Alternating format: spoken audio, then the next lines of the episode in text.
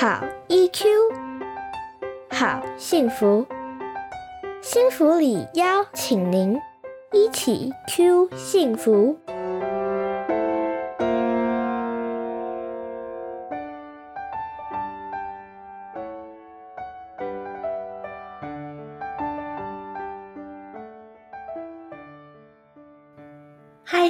大家回到一起 Q 幸福频道，我是节目主持人骆玉芬，临床心理师。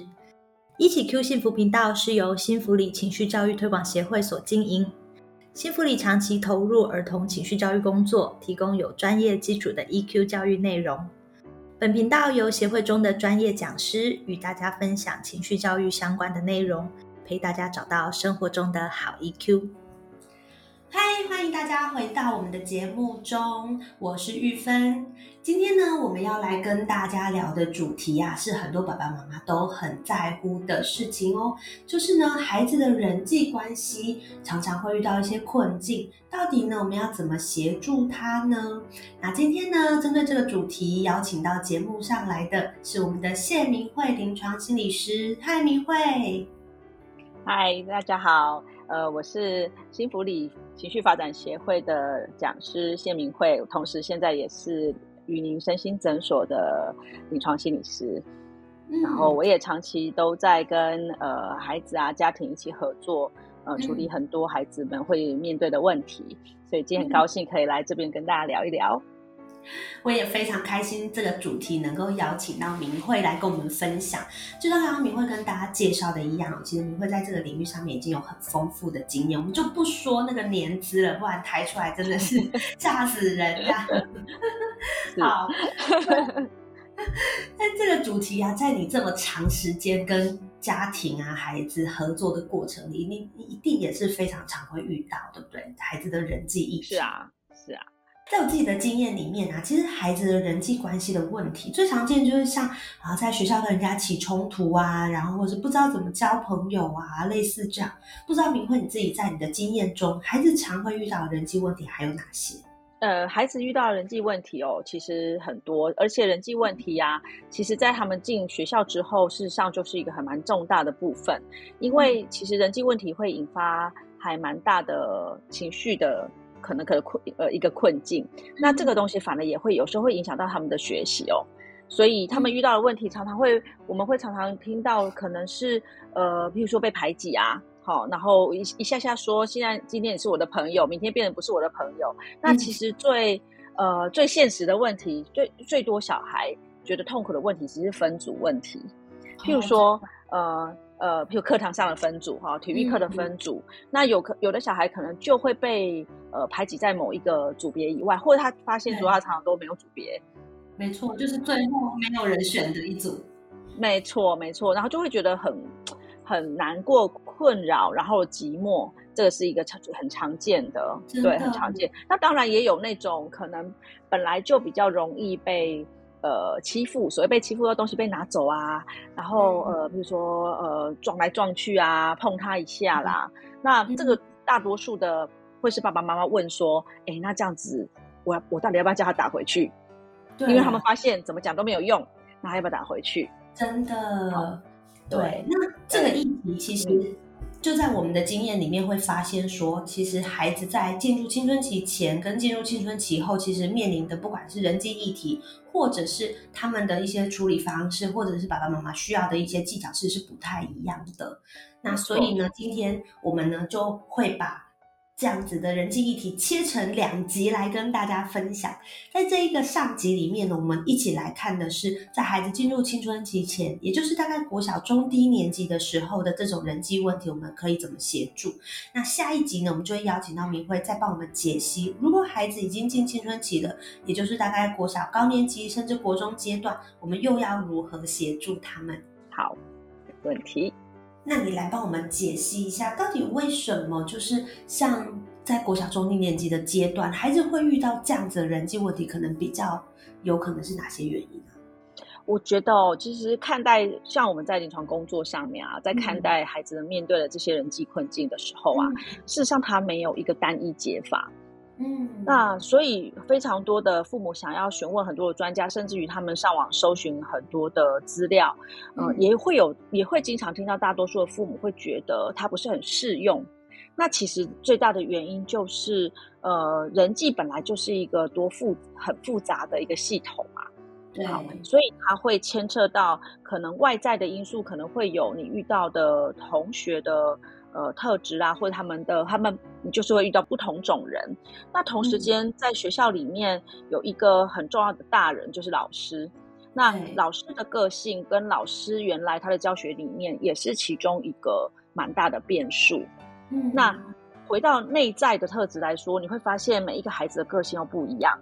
好，譬如说，为什么有些小朋友他呃父母会觉得他的人际困境比较外显？譬如说，呃，他有可能为了要争取注意力啊，或者是为为了要跟别人玩啊，那他会做出一些可能不当的外显行为，譬如说，哎，也去弄别人啊，好，或者是刚呃玉芬可能有提过的是，呃，就拿人家水来喝啊，拿别人东西就把它拿走啦，对不对？那没但是有些小朋友却比较是接受型的，他有可能是被排挤的那一个人，比如说别人就容易说啊，你不可以跟我玩啊，你不是我的朋友。好，那所以你看整个的呃一个小的班级，它可能就是一个大社会的反应，就是嗯会有一些人他比较有一些些的主导性，但有一些些人他是属于顺从跟服从型的，所以嗯各式各样不同的特质就会使得孩子在人际上面可能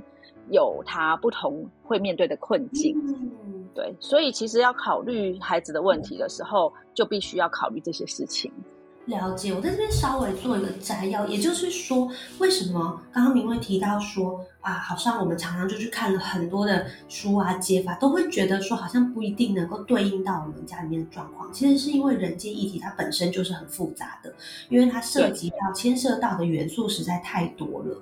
毕竟，就像刚刚讲到，这就是一个小社会，在小社会里面各式各样的人都有。那他又跟我们自己孩子个个人的一些个性啊，然后还有像刚刚提到老师的带班的风格啊、特质啊，还有其他孩子的一些特性，其实都会互相影响到。所以，即使我们是在讲，比如说像现在很多人会问到的霸凌的议题，或是我们刚刚提到的那种欺负的议题、分组的议题，其实里面都还是有太多影响的因素，其实没有办法用单一的方法去应应。是的，嗯没。错。那如果是这样的话，到底要怎么办？对，所以其实我我们我们我常常在我们在工作上面，我想玉芬应该也有所体会，嗯在我们的为什么我们要分成这两个阶段，就是嗯国小低年级到中年级这个阶段，因为他们的社会心理发展。呃，在这个过程当中，虽然他刚好开始进入人际关系，有同才的关系，可是他们真正认同跟呃需要被注意的很多，嗯还是会来自于比较权威、比较长辈，譬如说嗯爸爸妈妈，譬如说师长。所以你会发现，呃，其实很多时候在这个年纪的小孩，老师老师是一个很重要的影响。老师怎么处理孩子的问题，其他孩子会学。那就是因为呃，这个时候的小孩还是会非常需要长呃同呃就权威的认同啦。那所以遇到这样的情况的时候，呃，表示我们这个时候我们大人在面对孩子遇到这些所谓的霸凌，或者是心情上面觉得难受的时候，我们的介入或我们的关切变得蛮重要的。嗯，好，所以我们不是常常在谈吗？就是我们面对我们在带孩子的过程当中，不管他在面对学习、面对人际，我们都要因材施教。所以，我们嗯跟孩子谈这些事情的时候，反而应该要呃，如果我们在应该说，我们如果在带领他们解决这个问题，还是要考虑到他们个性本身和嗯合适度。举例来说，有些小朋友他可能就常常觉得被排挤的时候，或者说别人不跟他玩的时候，他非常的难过。嗯，那第一个，我们要能够接住这个难过的心情，哦，对不对？而不是我们很多的家长会马上跑到一个建议说：“那你要主动啊，对，你要主动去加入啊，你要去问人家说你可不可以跟我玩呢、啊？你要鼓起勇气啊！对，但是问题就在于，如果如果他这是一个小型社会，就算你要他去跟对方说你可以跟我玩吗？对方都可能跟他说不可以啊，对，真的，你走开，我不要跟你玩。对，对不对？所以，嗯，所以当我们告诉孩子这些建议的时候，某个程度反而让孩子陷入这个无助嘛。嗯。对你刚刚讲到一个好重要的事情，我想很多的爸爸妈妈没有意识到这件事。也就是说，其实为什么我们的年龄这样子切，是因为在孩子国小中低年级的时候，在进入青春期前，其实他们真的还是最希望寻求的就是父母跟老师的认同。其实这相对来说，也就是很多的大人会面对青春期的孩子觉得很失落或是很不高兴，是因为他们怎么那么在乎我们，不认同了，对，怎么不再认同我们了？对，可是，在确实，在国小小一点的孩，青春期的孩，青春期前的孩子，他们其实就是。爸妈说什么，老师说什么，他们都很希望自己是那个大人眼中的好孩子，大人眼中那个理想或是期待的样貌，这个是他们很大的动力。所以这个时候，大人给了他什么讯息，怎么去处理他所面对到的议题，其实就很关键。所以这个时候，其实那个好重要提醒就是，我们在开始给他建议之前，我们至少要传递那个接纳。理解他的那个感受给孩子，孩子还会知道说哦，其实遇到这些事情，并不代表就是爸妈就是会觉得我不好，或者是我做错。因为我们如果太快给他建议的时候，孩子就很容易掉入这个，好像是我没有自己，我自己没有做到，我是我自己不够好。对，而且重点就在于，我觉得还有一个重点就在于，你给的建议其实他在生活当中是没有办法用，用了也没有效。没错，用了也没有效，因为。当他当他自己内心不够坚定，比如说，我们可以，我我们去想象一下，就是我们的孩子啊，他当然可以在行为技巧上面，呃，多一点主动，但是这个多一点主动的内在是要有力量的。我常常说，多一点主动是必须要先能够承受，如果被拒绝了，我有没有别条路可以走？没错。对不对？所以如果我们可以告诉孩子，孩子说，我们不要那么快给这样的建议，就说啊，你你你非常孤单。可是我告诉你哦，你也许在学校很辛苦，但你回家之后，爸爸爸爸妈妈还是会陪你玩啊，对不对？我们你可以告诉我这些事情，我会抱抱你。好，那如果当同学真的不跟你玩的时候，那你在学校可以玩什么？你可以做什么？哦，你可以做你在行视频，说他很想要看书，他很想想要画画。所以，其实有时候我都会教孩子要回到自己。对，就是我们当然很希望跟别人一起玩，但当环境不不允许我们的时候，我们会不会连自己都没有？不可以这样嘛，对不对？所以最重要其实这个东西，这个真的好重要。那家庭的后盾很重要。嗯，没错，因为在这样子的回应里面，其实孩子才会真的知道，说我不管怎么样都被接住跟支持。不管怎么样，我的爸爸妈妈或是老师，其实都是在后面陪我跟等我。等到我有勇气的时候，我就会愿意去做，而不是在我的勇气还不够的时候，我就觉得我好像必须得做什么。可是当我内在不够强大的时候，我被拒绝，那个伤害又再一次的，然后更深。我下一次要再鼓起勇气，就会更困难了。没错，哎，在这里我想补充一件事情，我也。曾经听过孩子跟我说，就是他常常回去跟爸爸妈妈讲，爸爸妈妈也很努力哦，就是讲想了很多的建议，最后爸爸妈妈就会说，这个我也没有办法了，这个只好你自己去面对了。哇，这个对小孩来讲就很痛苦，对不对？但我在这一点上面，我我看到一件事情，其实我觉得我们每一个父母听到孩子在学校没有。组别啦，很孤单的时候，事实上内心都非常的痛苦跟焦虑。所以其实那一句话，那个想要赶快给建议，其实是在因应父母的焦虑。嗯，父母好想要小孩在学校赶快解决这件事情，但发现一而再再而三不行的时候，父母的无助有可能会在这个时候放掉小孩。这个其实对小孩子来讲是一个最可怕的事情。对呀，所以有的小孩跟我回忆说，我爸爸那时候说。你自己处理这个我没有办法，我又不在你学校。嗯，对，这也就是我们父母要知道，原来其实我们也会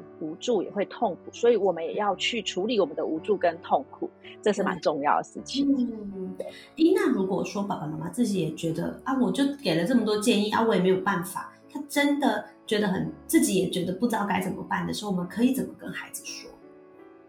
对啊，所以重要是。呃，我们体会到了孩子的无助了，对吗？嗯。所以其实最重要的是，呃，在这个无助底下，我们家人还是在一起的。嗯。我们可不可以一起度过这个时间？对，所以其实我也常常会跟爸爸妈妈说，或者我自己很深的一个体会是，我们其实不需要当全能的爸妈，我们不需要在所有事情上都有解答。有的时候跟孩子一起。去面对说，对这个问题真的是好困难。我就算身为大人，我现在其实也想不出答案，可是我愿意陪你一起。那即使是做一些散散心的事情，我们仍然陪在你身边。也许我们没有办法马上解决这个问题，但至少在情绪上面，我们是可以被陪伴的。没错，没错。我在最后的几秒钟，我说我自己后来发现，常常啊，就是我，因为我们都带孩子带很长一段时间，对，我们的孩子可能都会跟我们一起工作很久，你就会发现哦，事实上呢，有的孩子在过了几年之后，就是在这个这个阶段里面，尤其是譬如说，呃，他越来越多小朋友认识他之后，其实他就会有好朋友了，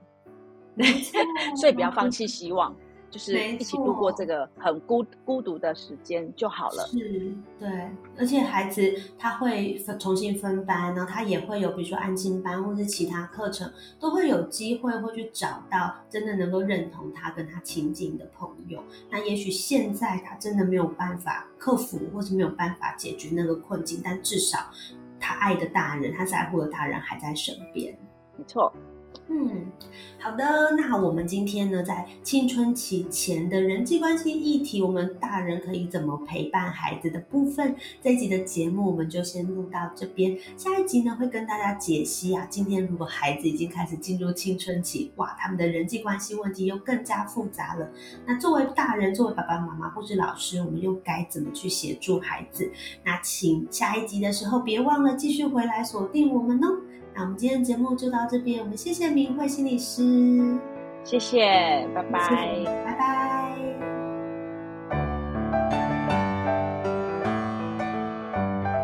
一起 Q 幸福，